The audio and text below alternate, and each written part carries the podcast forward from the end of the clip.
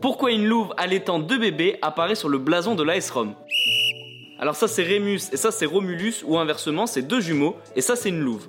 Pour faire court, d'après la mythologie romaine, une personne de la famille de Rémus et Romulus veut tuer les deux jumeaux pour une histoire de trône et de pouvoir. Finalement, ils sont déposés dans une panière qui descend un fleuve et ils sont recueillis par une louve. Normal. La louve les allaite et les maintient en vie jusqu'à qu'une famille d'humains, des vrais humains, les recueille. Une fois grands, Rémus et Romulus veulent fonder une ville. Sauf que les deux jumeaux, bah ils sont pas d'accord sur l'emplacement de la ville, donc ils vont regarder les oiseaux. Romulus envoie 6 de plus que son frère, donc c'est lui qui décide. C'est lui le chef. Ils fondent une ville et tracent une frontière. La règle est simple, celui qui traverse la frontière, bah il meurt. Évidemment, son frère Rémus, il fait le malin, il traverse la frontière, et bah son frère il le tue. C'est l'histoire de la mythologie romaine de la création de la ville de Rome. Les amis, rendez-vous demain, même heure, même endroit pour un nouvel épisode. Si ça t'a plu, n'hésite pas à t'abonner, activer la cloche, liker et surtout mettre 5 étoiles.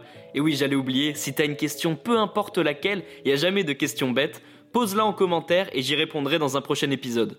Foodcast est à retrouver sur Spotify, Deezer, Apple Podcast et toutes les autres plateformes. Je te dis à demain, ciao